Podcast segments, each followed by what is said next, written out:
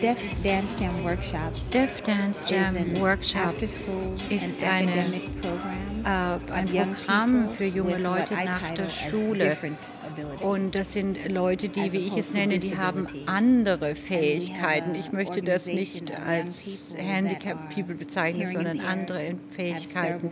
Die haben verschiedene äh, Invaliditäten. Sie sind zum Teil geistig behindert, sie können nicht hören, sind taubstumm. Es sind verschiedene Arten von, von Invalidität. Zunächst einmal möchte ich vielleicht klarstellen, dass keine von ihnen taub sind. Ich sagte eben, äh, also im Englischen muss man vielleicht klären, ist dieses Wort Disability, was Invalidität heißt, und Ability heißt Fähigkeit. So ich nenne das, sie haben andere äh, Fähigkeiten.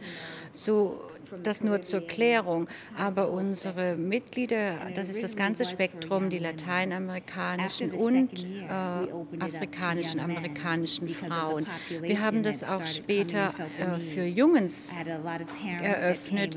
Wir hatten viele Eltern, die gekommen sind und gesagt haben, mein Junge, mein Sohn, der hat kein Programm für nach der, nach der Schule und auch mein Sohn hat ein Handicap. Wäre es nicht möglich, dass er auch an diesem Programm teilnehmen könnte? So das ist gewachsen in vier Monaten etwa von einer Gruppe von zehn zu einer Gruppe mit 15 Teilnehmern. Jetzt haben wir etwa 35 Teilnehmer. Wir haben einen sogenannten Junior Workshop und einen Senior Workshop und auch einen für Eltern. Der uh, Elternworkshop hat ungefähr 25 Mitglieder. Das ist derzeit eine Mischung zwischen weißen, schwarzen, italienischen, Karib Leute aus der Karibik, Leute aus Mittelamerika Amerika. Es sind hauptsächlich noch immer junge Frauen, aber wir haben auch ein paar junge Jungs in dem Programm. Insbesondere in der taubstummen Gemeinde gibt es eine Reihe von Programmen für junge, taube Männer. Und zwar sind die meistens Basketball orientiert. So ein künstlerisches Programm zu Beginn, da habe ich natürlich hauptsächlich mit den Frauen angefangen und habe hauptsächlich danach getrachtet, diesen jungen Frauen auch eine Chance zu geben, ein, ein Programm, ein Freizeitprogramm zu entwickeln. Tanz ist natürlich ohnehin etwas frauenorientierter, denn ich meine, die meisten Jungs wollen natürlich nicht unbedingt tanzen, weil sie das als weiblich ansehen. Diese Menschen haben das bereits in sich. Ich gebe ihnen lediglich die Unterstützung, die Werkzeuge, die sie brauchen. Und ich als Tänzer, der nicht in einem Rollstuhl sitzt, ich gebe dieser Person die Möglichkeit, mit mir zusammen an etwas zu arbeiten. Und es geht eben darum, dass ich denen, denen sage, wie, wie würdest du es denn gern machen? Wie fühlst du denn? Wie könntest du denn vielleicht diesen Schritt machen? Könntest du vielleicht aufstehen und, und tatsächlich diese Schritte machen, selbst wenn du es gar nicht hören kannst? So, ich lehre ihnen in dem Sinn nichts, was sie nicht schon hätten. Ich gebe ihnen lediglich die Chance, das zu veräußerlichen und das das zum Ausdruck zu bringen. Der Prozess sozusagen, das ist sehr, sehr individuell. Wie man dann zu dem einheitlichen Tanz kommt. Wenn Sie das auf der Bühne sehen, dann sehen Sie nicht, mehr, erkennen sie nicht mehr, wer taubstumm ist und wer hören kann. Und selbst jemand, der in einem Rollstuhl sitzt, sie werden das vergessen. Das, das spielt nach, nach einer Weile gar keine Rolle mehr. So, das wird zweitrangig. Aber wie man dazu kommt, das ist sehr, sehr individuell. Denn jemand, der natürlich nicht laufen kann und sagt, ja, aber ich möchte gerne diesen Sprung machen, aber gut, ich mache diesen Sprung auf eine besondere Art und Weise. Aber das heißt nicht, dass sie alle gleichzeitig springen, sondern der im Rollstuhl macht das eben anders. Es kann vielleicht sein, dass zum Beispiel die zwei, die laufen können, diejenige Person, die im Rollstuhl sitzt, hochnehmen und halten, während sie den Sprung macht. Aber das ist eben gerade das Schöne an der Sache, wie wir uns ständig entwickeln, wie wir zusammen an etwas arbeiten.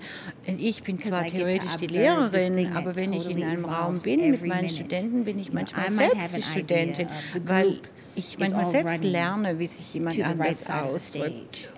Und ich sehe manchmal mit Erstaunen, wie eine Gruppe sich zum Beispiel äh, auf eine bestimmte Seite der Bühne bewegt, die ich gar nicht vorgesehen habe.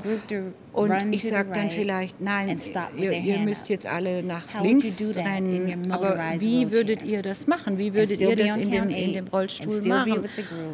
Und dennoch immer ein Teil der Gruppe zu sein. Und das, das, das, entwickelt sich dann manchmal ganz natürlich. Einmal fühlen diese Menschen durch Vibration, durch Schwingungen. Sie fühlen diese Schwingungen durch die Haare in ihrer Nase oder manche sagen in den, in den Füßen. Also es ist wichtig, dass wir immer auf einem Holzfußboden arbeiten, nicht auf einem Teppichboden.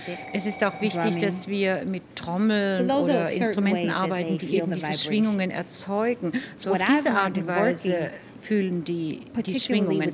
Und was ich gelernt habe bei meiner Arbeit, insbesondere uh, mit diesen jungen Leuten, diesen Teenagers, ist, dass sie das auch in ihrem Herzen fühlen. Das ist so ein Teil ihres, ihres Geistes, ihres Wesens. Ich kann die Musik spielen und die Trommel spielen und ich weiß, wie ich es fühle.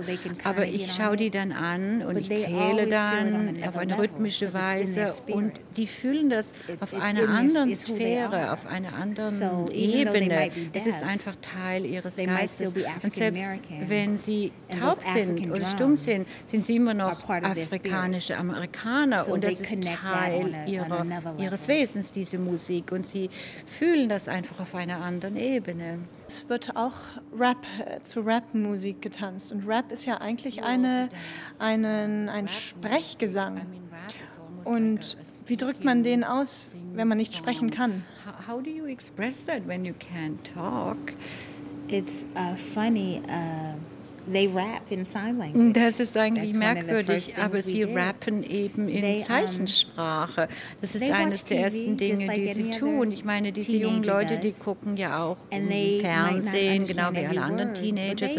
Sie verstehen vielleicht nicht alle Worte, aber sie lernen schon auch dieses, diese Lieder, diese Songs. Und ich nehme dann diese, diese Songs und arbeite mit denen und tue die sozusagen aufteilen in Zeichensprache. Und das Lustige an der Sache ist eben, wie interpretieren interpretieren die, die dann mit der Zeichensprache. Also die müssen das ja auch so cool bringen, wie die anderen jungen Leute das machen. Sie wollen ja auch genauso wie die anderen jungen Leute. Und das ist eben das Interessante. So, die, oft ist es so, dass die, die jungen Leute, die oh, hören, von den anderen dann auch lernen und sagen, oh, das hast du aber prima gemacht. Wie hast du das zum Ausdruck gebracht? Wie war deine Körpersprache? Und dass sie dann, wie gesagt, sich gegenseitig inspirieren. Ich äh, buchstabiere ja auch meine Tanzgruppe DEF und nicht D-E-A-F, wie man es eigentlich buchstabiert. Und DEF ist in der Slangsprache auch ein Synonym für cool. Das wissen viele gar nicht. Oh, und als ich ihnen dann gesagt habe, schau, ihr seid nicht deaf, ihr seid nicht, nicht taubstumm, sondern ihr seid cool. Und da haben sie natürlich plötzlich gesagt, naja, das ist ganz was anderes und haben, haben eine ganz andere Einstellung zu diesen Dingen bekommen. Und da sah ich einmal ein Programm im Fernsehen, über taubstumme Tänzer. Und die haben aber keine Zeichensprache verwendet. Und ich dachte, ach, das ist ja eigentlich merkwürdig, denn in meiner Ausbildung als Tänzerin habe ich gelernt, dass Tanz ja im Grunde die höchste Form der Kommunikation ist. Und ich dachte mir, naja, wenn das die höchste Form der Kommunikation ist, dann benutzen die im Grunde nicht ihre erste Sprache, die sie haben, nämlich die Zeichensprache. So bin ich gleich kam ich auf die Idee, Zeichensprache zu lernen und eben ein bisschen mehr mich zu interessieren, um was es da geht. Also äh, ich habe damals Choreografie gelehrt und wusste, dass wenn ich das machen möchte mit den Taubstummen, wenn ich diese Arbeit mit denen machen möchte, muss ich mich wirklich da voll, und ganz widmen. Und ich dachte, das geht nicht, wenn ich gleichzeitig meine eigene Karriere als Tänzerin verfolge. Also da sagte ich mir, nein, dann gebe ich das auf als Tänzerin und arbeite voll und ganz mit den Taubstummen zusammen. Und zwar nicht als Tänzerin, sondern eben um diese Kultur zu lernen und zu absorbieren. Im ersten Jahr unseres Deaf Dance Jams, da kam das Geld im Großen und Ganzen von mir. Ich habe da noch zwei andere Arbeitsplätze inne gehabt, nur um das unterstützen zu können. Denn es ist eine gemeinnützige Organisation, völlig kostenlos für alle Kinder und alle äh, Erwachsenen, die daran teilnehmen. Sie bekommen ihre Uniformen, ihre Ausrüstung, wir gehen auf Reisen mit denen und manche werden sogar bezahlt. So, wir möchten auch, dass diese jungen Leute das Gefühl haben, das könnte vielleicht eine Karriere für dich werden. So, das war schwierig am Anfang, die Finanzierung und es kam nur mit Mühe Geld rein. Und das Geld, das reinkam, waren in der Tat in der Regel Spenden, private Spenden, Leute, die unser Programm gesehen haben und davon beeindruckt waren. Und diese Woche interessanterweise haben wir jetzt gerade eine karitative Veranstaltung, ein Benefit.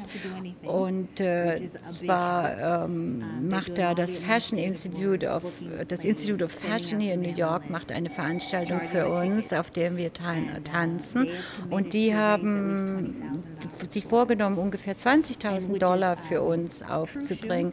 Und das ist natürlich ganz, ganz wichtig, denn gerade jetzt auch in, in den Nachwirkungen äh, für, von dem Ereignis vom 11. September sind wir auch insbesondere in einer schwierigen Position, weil so viele Spenden jetzt in andere Richtungen gehen und nicht mehr so sehr uns zukommen. Und daher ist es für uns ganz besonders wichtig, eben solche, solche Veranstaltungen zu haben. So, wenn jemand eben sagt, ja, Sie, wir wissen ja, wie wichtig die Arbeit für euch ist und wir wissen, es muss auch für euch weitergehen, dann ist es eben eine besondere Anerkennung. Wir äh, zum Beispiel gerade im Zusammenhang mit diesem Ereignis im September versuchen auch uns ganz besonders um diese jungen Leute zu kümmern. Viele davon haben ja auch in der einen oder anderen Weise darunter gelitten und wir versuchen ihnen auch psychologisch zu helfen und zum Beispiel mit ihnen auf irgendwelche Trips zu gehen, um sie zu unterhalten und ein bisschen von dieser trüben Atmosphäre wegzubringen. Wir haben auch gewisse Leute in unserer Gruppe, die Familienmitglieder verloren haben in diesem Attentat. So gerade diese jungen Leute müssen mit diesem Ereignis fertig werden. Wir haben eine Fotogalerie zum Beispiel aufgestellt, mit, mit die, die Gefühle ausdrücken. Viele der Eltern machen sich Sorgen äh, über, über was geschehen ist. Eltern fühlen, sie fühlen sich nicht mehr sicher und sie haben Angst, wie ihre Kinder mit diesen Problemen fertig werden. Und sie drücken das auf verschiedene Arten und Weisen aus, eben zum Beispiel in diesen Fotos oder in Aufsätzen. So je nach nachdem, was gerade so anliegt, was die Kinder für Gefühle haben, das beeinflusst eben auch unsere Arbeit. Und vielleicht wollen wir ein Stück über, über Ärger machen, über, über Wut oder über ohnmächtige Wut, solche Gefühle. So im Moment ist es eben die, die Angst, die Wut, die Furcht, äh, was passiert ist.